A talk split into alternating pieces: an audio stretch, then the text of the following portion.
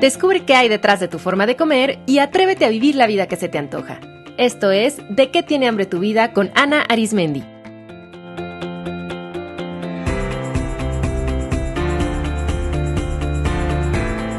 Este es el episodio 186, Trastornos de la conducta alimentaria.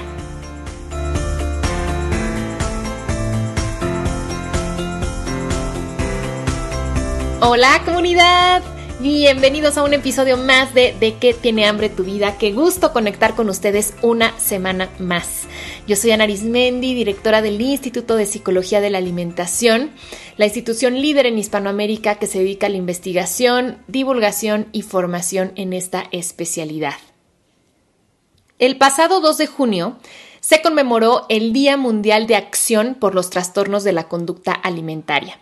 Y a mí me encanta formar parte de esta iniciativa, no solamente a través de mis cursos, grupos terapéuticos que dirijo, terapia individual, formación profesional, sino además una de las maneras en las que yo tomo acción para generar conciencia sobre este tema es a través de mi compromiso con la divulgación seria, profesional, actualizada y ética.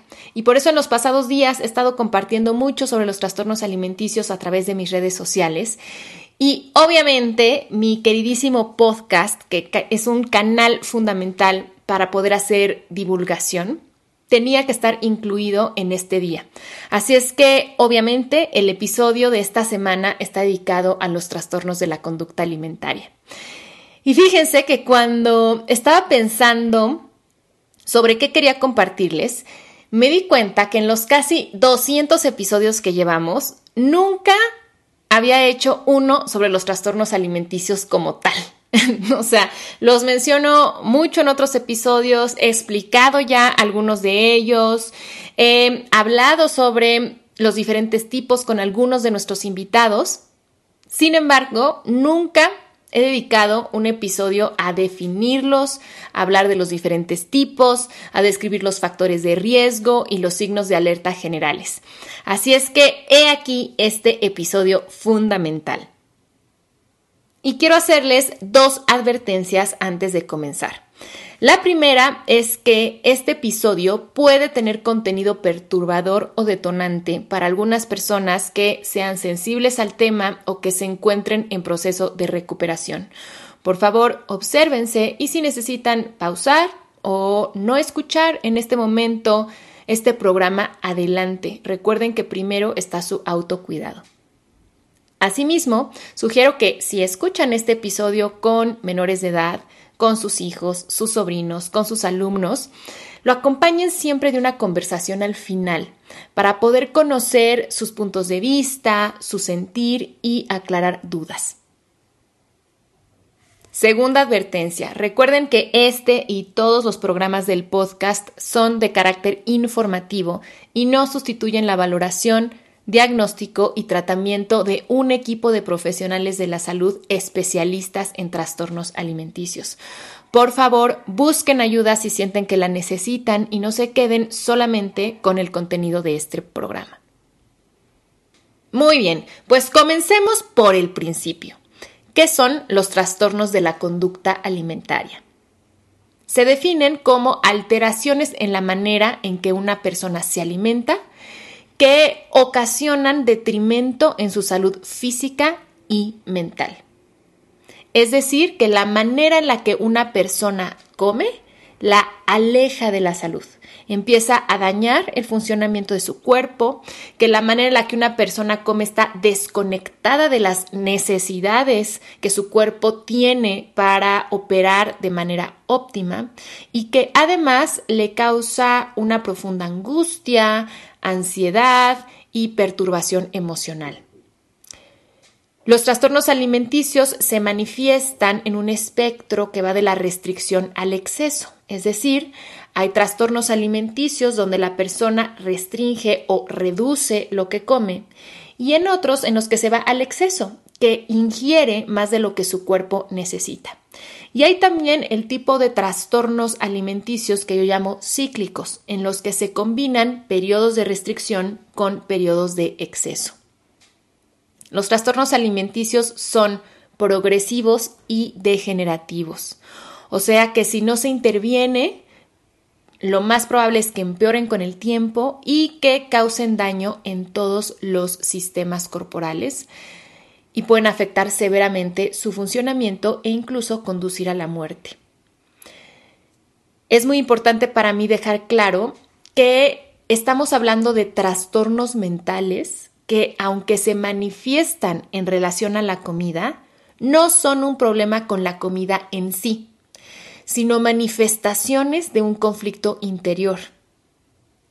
La voracidad o la restricción son maneras en que una persona trata de lidiar con traumas, con emociones demasiado intensas, con creencias distorsionadas, con un medio ambiente o dinámica familiar que no sabe de qué otra manera afrontar. Por ello, los trastornos alimenticios deben ser diagnosticados y tratados por profesionales de la salud mental, o sea, psiquiatras y psicólogos, no por entrenadores físicos, no tampoco por nutricionistas, porque este no es un problema de nutrición y tampoco es un problema de rendimiento deportivo. Estamos hablando de un trastorno mental. De hecho, las descripciones y los criterios diagnósticos de los trastornos alimenticios se recogen dentro del Manual Diagnóstico y Estadístico de Enfermedades Mentales, el DSM-5, y en la Clasificación Internacional de las Enfermedades CIE-11 de la Organización Mundial de la Salud. Otro punto importante es que los trastornos alimenticios afectan a las personas de cualquier sexo, género, edad, etnicidad, orientación sexual y nivel socioeconómico y se presentan en personas con cuerpos de diversos tamaños, pesos y apariencias.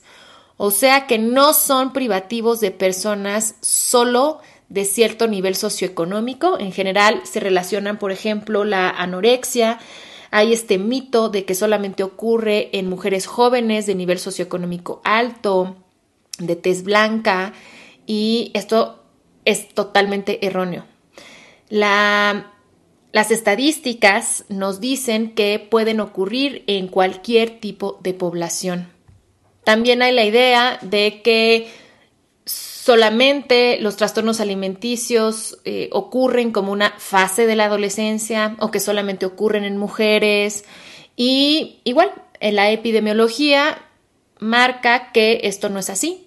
Hay hombres en los que ocurren los trastornos alimenticios igual que en las mujeres y ahora más que nunca se están empezando a detectar cada vez edad más temprana, ya durante la infancia y también pueden aparecer ya en la vida adulta.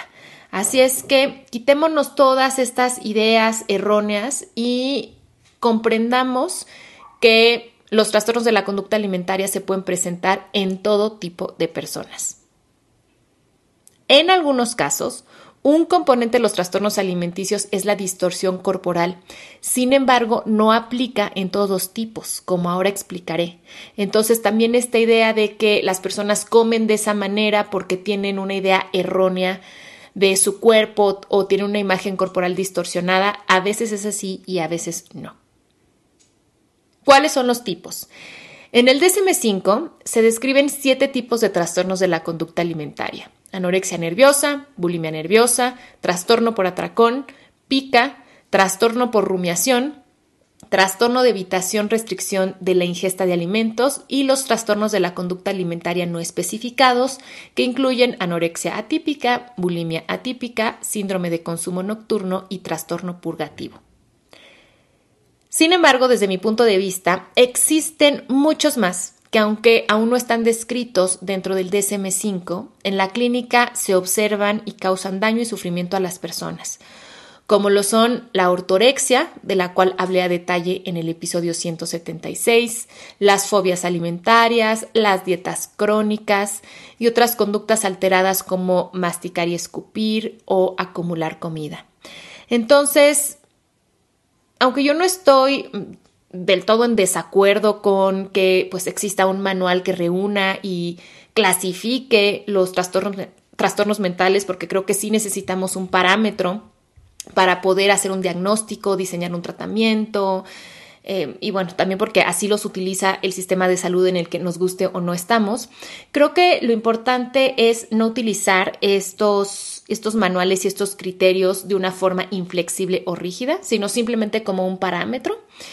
Y más que cumplir con el criterio diagnóstico de un manual, lo más importante es que sí, comer genera sufrimiento emocional y o afecta la salud de una persona, es un signo de que debemos prestar atención y buscar ayuda.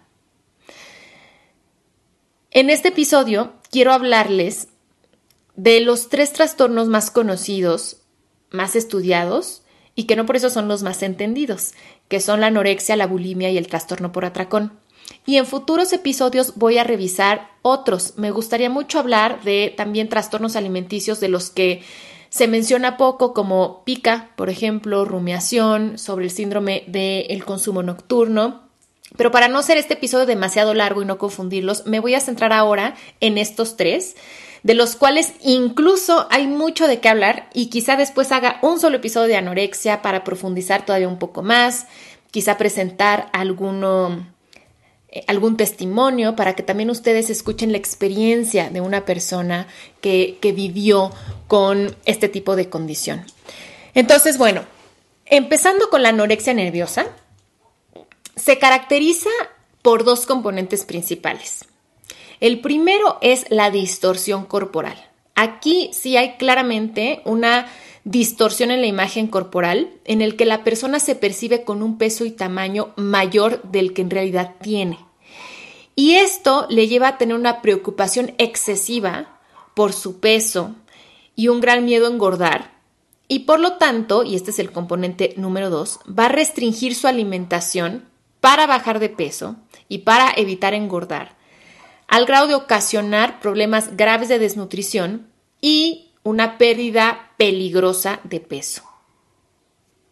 Además, la mayoría de las personas con anorexia también hacen ejercicio compulsivo, lo cual aumenta la pérdida ponderal y también las lesiones que se pueden presentar en el cuerpo. La desnutrición y el bajo peso, típicos de la anorexia, va a ocasionar un daño sistémico, es decir, a todo el cuerpo. O sea, si yo les dijera la lista de todas las complicaciones médicas derivadas de la anorexia, no acabaríamos. Son muchísimas porque se presentan en todos y cada uno de los sistemas del cuerpo. Pero les quiero decir las manifestaciones que ustedes podrían ver o podrían notar más fácilmente para que estén alerta. Por ejemplo, caída de cabello y debilitamiento de uñas, piel reseca, sin brillo, problemas digestivos, desbalances endocrinos que van a causar anovulación, o sea, es decir, que las mujeres dejen de ovular y por lo tanto puede ser eh, generar problemas de infertilidad, amenorrea, que también es que cese la menstruación, osteopenia y osteoporosis y que por lo tanto haya lesiones, fracturas frecuentes, intolerancia al frío, aparición de vello facial, reducción de la capacidad cognitiva, aislamiento, ansiedad, depresión y peligrosos problemas cardiovasculares. La anorexia es el trastorno mental de mayor mortalidad y el de recuperación y tratamiento más complejo. Así es que es muy importante y puede hacer toda la diferencia el hacer un diagnóstico oportuno y empezar un tratamiento lo más pronto posible. Algo que quiero mencionar aquí en la anorexia es que se tiene la imagen cuando se empieza en anorexia eh, de una mujer esquelética, prácticamente en los huesos. Sin embargo, para que una persona llegue a ese grado de desnutrición pasan años y no se ve así al inicio de su trastorno. Y de hecho, la mayoría de las personas a las que se les diagnostica con anorexia no se ven de esa forma. De hecho, son bastante funcionales en su vida cotidiana y puede ser que no se note una baja de peso tan evidente o que incluso ese peso bajo sea normalizado y bien visto, porque por ejemplo la anorexia tiene una alta prevalencia en bailarinas, en gimnastas, en eh, atletas que hacen, por ejemplo, patinaje artístico y que por lo tanto ese, ese peso bajo, que se les noten, por ejemplo, los huesos eh, en la espalda o, las o las clavículas, sea algo esperado e incluso celebrado. Entonces, no podemos hacer un diagnóstico o un juicio solamente por el peso corporal o la apariencia. Es muy importante ver las conductas y por eso de hecho estos trastornos se llaman trastornos de la conducta alimentaria. Lo que está alterado es la manera de comer y por eso nuestro acento y nuestra observación debe de estar ahí, cómo come la persona, cómo habla sobre la comida y sobre su propio cuerpo. ¿Cuál es su discurso? ¿Hay un discurso de preocupación por la ganancia de peso? Empieza a haber pensamientos obsesivos sobre hacer ejercicio, empieza a haber rituales rígidos en la alimentación, empieza a haber una restricción cada vez más pronunciada, empieza a haber aislamiento, ansiedad, irritabilidad, porque en eso es en lo que hay que fijarnos. La bulimia nerviosa se caracteriza por combinar periodos de atracones seguidos por conductas que buscan eliminar las calorías ingeridas, como el vómito autoinducido, ejercicio excesivo, la utilización de laxantes o diuréticos. Y aquí quiero definir qué es un atracón.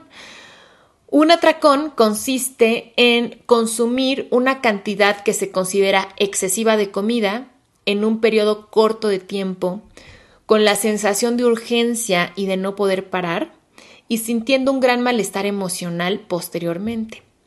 De acuerdo al DSM5, las características del atracón son que se come más rápido de lo habitual, que se come hasta sentirse incómodamente lleno, que se ingieren grandes cantidades de comida cuando no se tiene hambre, que se come solo, y esto es importante, los atracones siempre se dan de manera aislada, por la vergüenza de que otros vean qué, cómo y cuánto se come, y que se tiene malestar emocional con uno mismo después, como culpa, asco, arrepentimiento, desesperanza y rabia.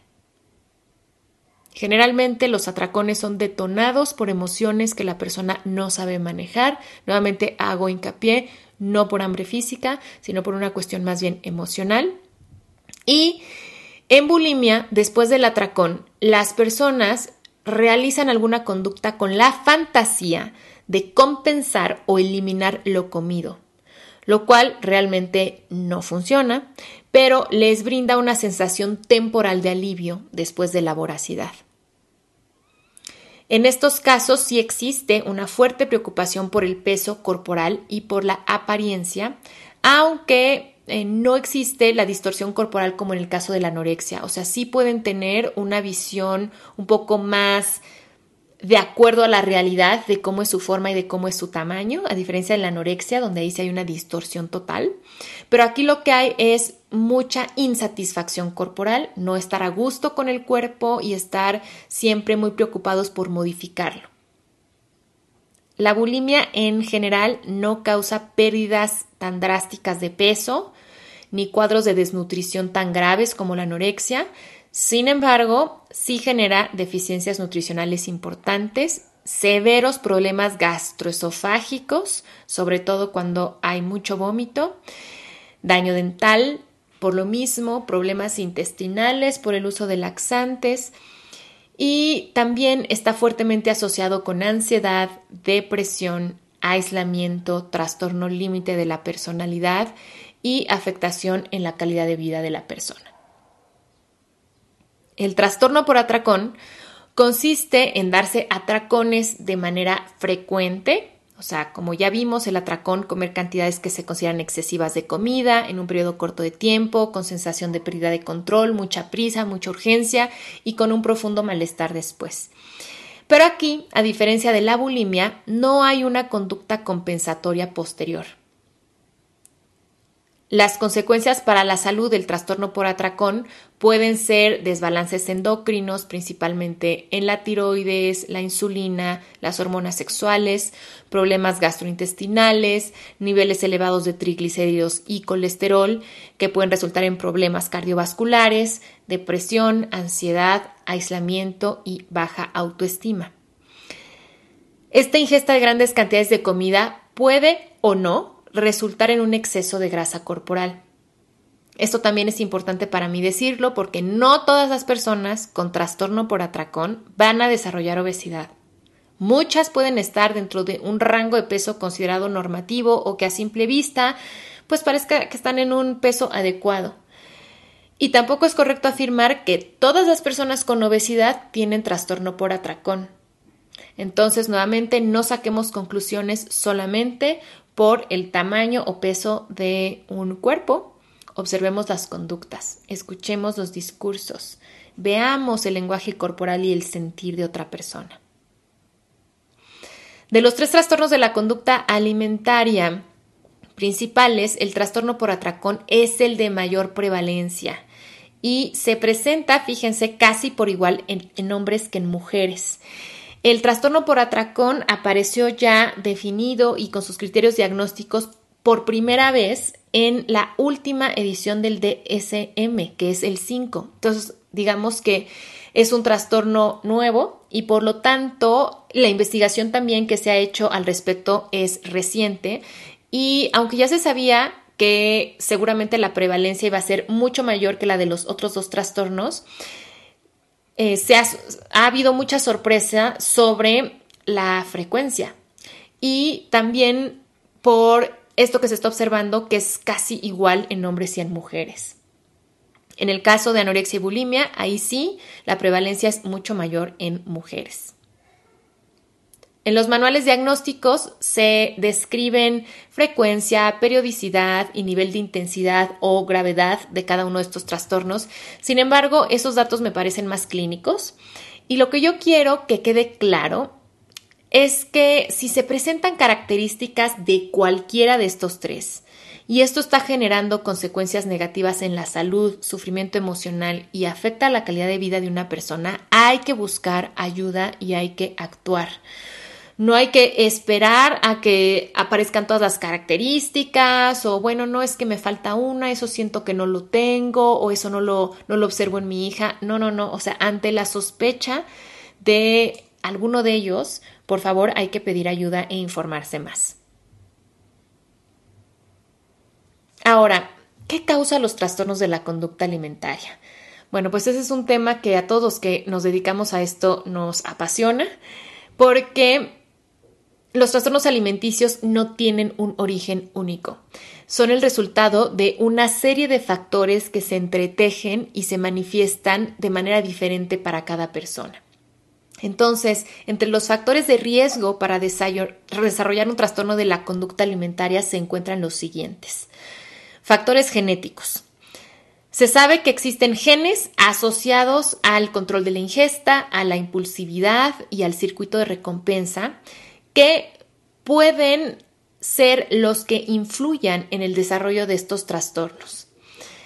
Pero todavía no se comprenden al 100% los mecanismos de esto. Asimismo, se sabe que existe un factor importante de heredabilidad. El riesgo de desarrollar un trastorno alimenticio para los hijos de padres con este diagnóstico aumenta entre un 50 y 70% comparado con población sin ese factor de herencia. Y de igual manera se sabe que tener un familiar en primer grado con algún trastorno de ansiedad, depresión o adicción a sustancias también aumenta la posibilidad de, desarrollar un trastorno alimenticio. De hecho, también se ve que trastornos de la conducta alimentaria y trastornos por dependencia a sustancias o comúnmente llamado adicciones se tocan en muchos aspectos, es decir, tienen muchos puntos en común. Y es frecuente encontrar que, por ejemplo, eh, la hija de un padre con alcoholismo desarrolle bulimia. Entonces se tocan mucho estos y seguramente es porque hay esta base genética en común. Sin embargo, recuerden que los genes predisponen, pero es el medio ambiente, es nuestra vida, es nuestra salud mental, nuestra salud física, es decir, son los otros factores los que pues van a determinar si estos, esta predisposición genética se manifiesta, cómo y cuándo lo hace. Otros factores de riesgo son hacer dieta restrictiva y este es uno de los principales factores de riesgo para desarrollar cualquier trastorno de la conducta alimentaria. O sea, tener una historia donde se han hecho dietas como método de control de peso está directamente asociado con el desarrollo de estos tres trastornos alimenticios. También hay algunos desbalances hormonales que pueden favorecer que haya eh, una desregulación en el metabolismo, en la ingesta, en las sensaciones de hambre, saciedad, igual en el circuito de recompensa y que eso también pueda ser un factor. La insatisfacción corporal resultante de una sociedad con mentalidad de dieta, gordofóbica, con el fuerte estigma hacia las personas con cuerpo grande, apegada a un solo ideal de belleza. Todo esto son factores también para desarrollar una relación alterada con la comida. El estado de salud mental también tiene gran influencia porque hay muchos otros trastornos que concurren, es decir, que em, están, están activos al mismo tiempo que los trastornos alimenticios y pues pueden agravarlos o pueden dificultar el tratamiento. En muchos casos no se sabe qué fue primero el huevo o la gallina, si un trastorno ocurrió primero y ese desencadenó el otro y cuál fue, cuál es el de base. A veces es difícil hacer el diagnóstico diferencial y bueno, estos eh, trastornos mentales que suelen ocurrir a la par de los trastornos alimenticios, los más frecuentes son la depresión, la ansiedad, todos los trastornos depresivos, los ansiosos, el trastorno de estrés postraumático, el trastorno límite en la personalidad, los trastornos de integración sensorial, trastornos del espectro autista, trastorno obsesivo compulsivo, trastorno bipolar y trastorno de, de dependencia de sustancias. La crianza y la historia de vida que genera traumas y carencias también tendrán una influencia mayúscula así como las creencias distorsionadas que provienen del sistema familiar, de la cultura, una dinámica familiar muy rígida o muy negligente también es como este campo fértil para que se puedan desarrollar trastornos alimenticios. En cuanto a la persona en lo individual, una baja capacidad de manejo emocional, la falta de vínculos afectivos saludables, la baja autoestima, el perfeccionismo, eh, los rasgos de autoexigencia, rigidez, la pobre tolerancia a la, a la, frustración, son todas características individuales que favorecen este tipo de comportamientos alterados con la comida. Y bueno, en estos hay que sumarle en el caso de la bulimia y el trastorno por atracón también la impulsividad. Yo también he observado que las experiencias que una persona vive en su propio cuerpo a lo largo de su vida pueden ser muy determinantes, es decir, si ha vivido enfermedades, cirugías, cómo ha sido su vida sexual, la mm, identificación o no identificación con su sexo, con su género, con su orientación sexual y cómo, cómo ha vivido todo esto, si ha experimentado violencia física, eh, cómo ha sido la relación con sus características físicas, con el color de piel, con su tipo de cabello, con el tamaño de su cuerpo, todo eso pues marca una relación con el cuerpo y em, eso puede derivar en algún tipo de distorsión corporal o de preocupación excesiva. Y por supuesto que el trauma juega un papel importante. Generalmente antes de que se detone un trastorno alimenticio, se ha experimentado algún tipo de experiencia traumática y los traumas pueden no solo detonar, sino ser factores mantenedores o incluso agravar, intensificar trastornos alimenticios. Y no solo el trauma que se ha vivido en la propia vida, sino el trauma heredado, el transgeneracional, también puede ser un factor de riesgo. Hoy en día las líneas de investigación más recientes están también añadiendo y descubriendo la influencia de, por ejemplo, la microbiota, que también la microbiota puede favorecer o puede desencadenar conductas alteradas con la comida, la prematurez y lo que se llama trauma de nacimiento. Realmente la investigación sobre trastornos de la conducta alimentaria es ahora que hay más tecnología, que se entiende más el tema del genoma, todo esto de la microbiota, la neurobiología del apego y del trauma, realmente es ahora un campo fascinante de investigación. Y como les decía, pues en algunos casos algunos de estos factores tendrán mayor peso y serán una causa mayor para los trastornos alimenticios. En otras personas, algunos de estos factores no se presentan. Entonces, por eso es muy importante en la valoración y el tratamiento entender bien a la persona, eh, su historia, su estado de salud.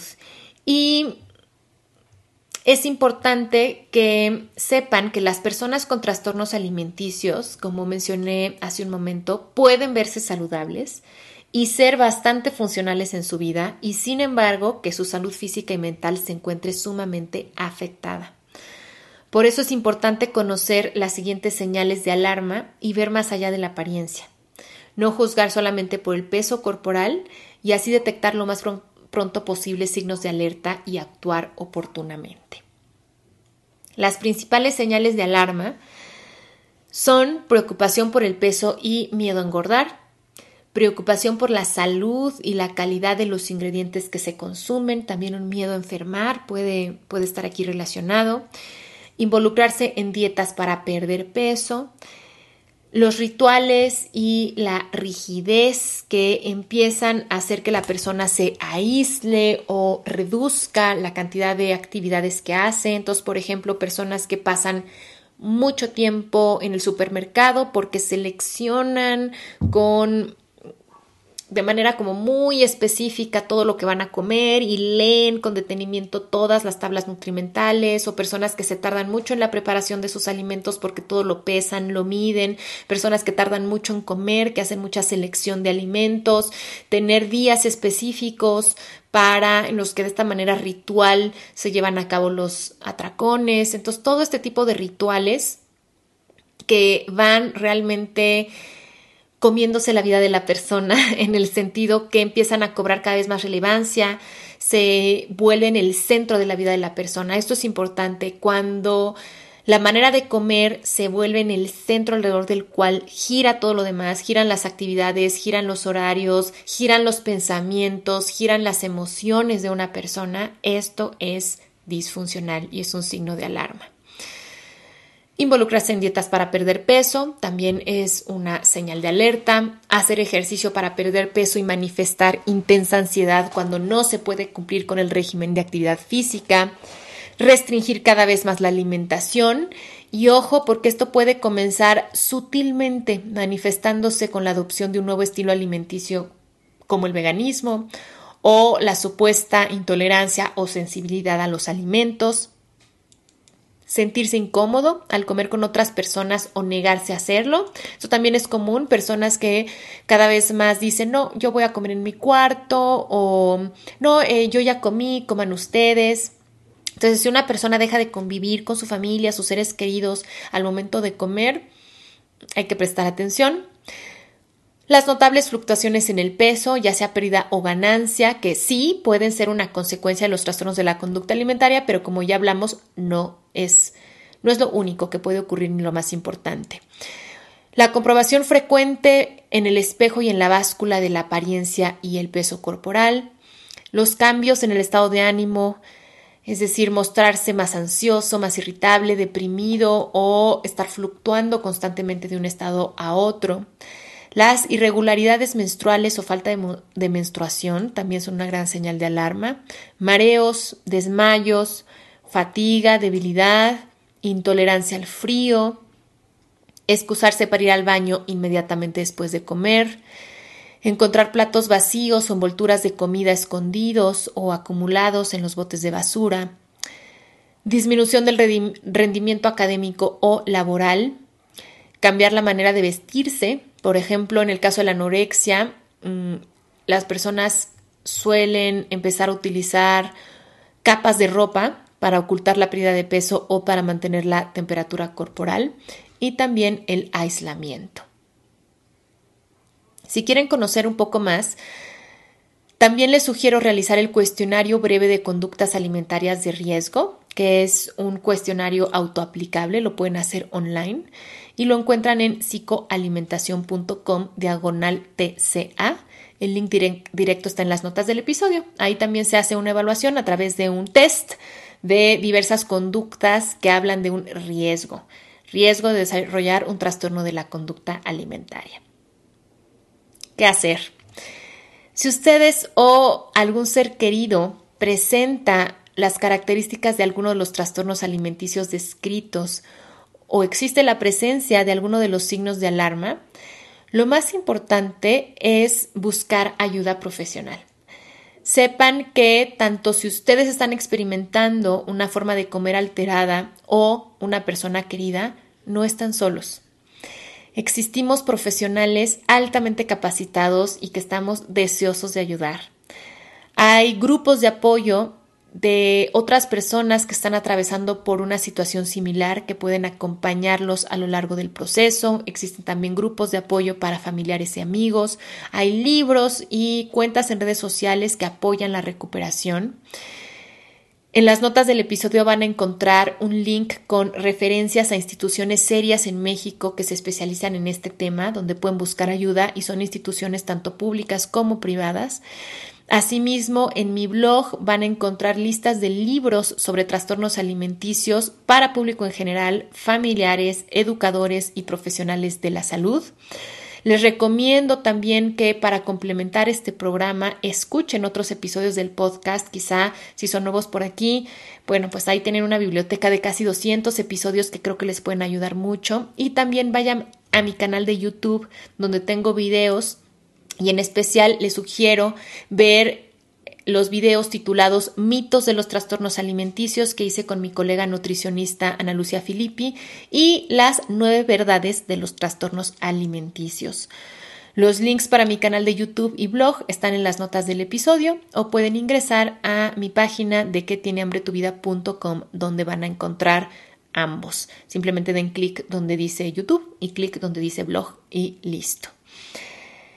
Algo importante es que si ustedes observan que una persona querida presenta alguno de estos signos de alerta, alguna conducta alimentaria alterada, primero no se sientan culpables porque nadie aquí es, es responsable 100% del otro y no sirve de nada señalar con el dedo a otros. Por supuesto que la familia influye y por supuesto que si ustedes están notando esto en sus hijos, Claro que van a sentir angustia y claro que van a sentir una culpa inicial y mucho remordimiento y eso es normal, pero busquen acompañamiento justamente para que ustedes puedan procesar esas emociones que sienten y poco a poco dejen de un lado esta victimización o este echar culpas o sí, es que claro, como mi esposo se fue o es que sí, es que yo he tenido que trabajar o este tipo de cosas que no sirven de nada y edúquense Conozcan sobre qué son los trastornos de la conducta alimentaria y cómo pueden apoyar a su familiar. Acérquense a esa persona de una manera amorosa, de una manera sin juicio, sin regaños y sin prohibir que actúe esa conducta. No sirve de nada decirle a alguien, pues ahora eh, te, voy a esconder toda la comida en la casa para que no te des un atracón, ahora quedan prohibidas en esta casa las galletas, ahora no te doy dinero para que compres lunch en la escuela o sentarse con alguien y forzarlo a comer. Eso lo único que va a hacer es crear eh, resistencias, que pongan a la persona a la defensiva y que se dañe el vínculo y la dinámica familiar cuando es justamente ese vínculo el que puede ser la, la, gran herramienta y el gran aliado para la recuperación. Entonces, acérquense a ese familiar de una manera amorosa, respetuosa, sin juicio y simplemente háganle saber que ustedes se dan cuenta de lo que ocurre. Y ofrezcan su acompañamiento, díganle a esa persona que observan que ha cambiado su manera de comer, que observan que ya casi no come en familia, que observan que su cuerpo ha cambiado y ojo aquí sin hacer una crítica o sin hacer un cumplido sobre el cuerpo, simplemente que ha cambiado. O si no quieren tocar el tema del cuerpo, pueden decir que tu forma de comer ha cambiado, o puedo notar que tu estado de ánimo ha cambiado, o que tu piel ha cambiado. Y eh, quiero que sepas que estoy aquí para ti, que no estoy aquí para emitir ningún juicio ni crítica, sino simplemente quiero que sepas que si necesitas que alguien te escuche y que si necesitas que alguien te acompañe, aquí estoy, cuenta conmigo. Y le pueden expresar que saben que esto puede tratarse de algún, algún conflicto con la comida o con el cuerpo y que hay ayuda profesional. Le pueden recomendar algunos libros, pero sin invadir, sin forzar, em, simplemente acompañando. Por supuesto que en el caso de mm, hijos, niños, menores de edad o de casos más, más graves donde la salud está fuertemente comprometida, pues ahí sí habrá que tomar otras decisiones, quizá hospitalizar, ingresar a un tratamiento, aunque la persona pues no esté conscientemente de acuerdo, pero estos son otros casos. En la mayoría, cuando solamente hay señales de alerta, la persona es todavía muy funcional, lo mejor es acercarse así y ustedes buscar ayuda de un profesional que les ayude a manejar todo lo que sienten ante las conductas alimentarias de su persona querida y también que los oriente ya en su caso específico, conociendo los detalles, la mejor manera de ayudar. Quiero cerrar este episodio diciéndoles que todo trastorno con la alimentación es una invitación a conocerse, a sanar heridas, a desarrollar nuevas habilidades, a vivir una vida más auténtica, a hacer nuevas conexiones y nuevas relaciones que realmente los enriquezcan. Un diagnóstico de un trastorno de la conducta alimentaria puede ser algo duro, angustiante, desconcertante y sin embargo también puede ser el gran punto de inflexión para escuchar lo que su cuerpo-mente les está tratando de decir, para entender el problema que está tratando de resolver, para sanar la herida que está tratando de cubrir, para poder poner límites donde es necesario hacerlo y abrir conversaciones donde se necesita comunicación. Si todo lo que han escuchado les hace clic, si se identifican, ya dieron el primer gran paso que es con valentía y vulnerabilidad aceptar que algo está ocurriendo, aceptar que ya no quieren vivir así, que no se sienten bien, abrirse a la posibilidad de una nueva manera de relacionarse con la comida y con su cuerpo. Yo creo firmemente en que la recuperación total es posible siempre y cuando le digan sí a la recuperación con todo su corazón, con su mente abierta y con su cuerpo listo para dar pasos a su propio ritmo, que tendrán desvíos y donde habrá cuestas, pero siempre decididos a seguir andando y acompañándose de personas que están entrenadas para darles el apoyo profesional que necesitan. Espero de todo corazón que este episodio les haya gustado, que les sirva. Recuerden que si creen que le puede ser útil a alguna persona, compártanlo en sus redes sociales, compártanlo de viva voz. Lo más importante es hacer conciencia sobre los trastornos de la conducta alimentaria y compartir recursos profesionales y serios. Les dejo un abrazo con mucho cariño y nos escuchamos en el próximo episodio. Esto fue De qué tiene hambre tu vida con Ana Arismendi. Para más información visita www.dequetienehambretuvida.com.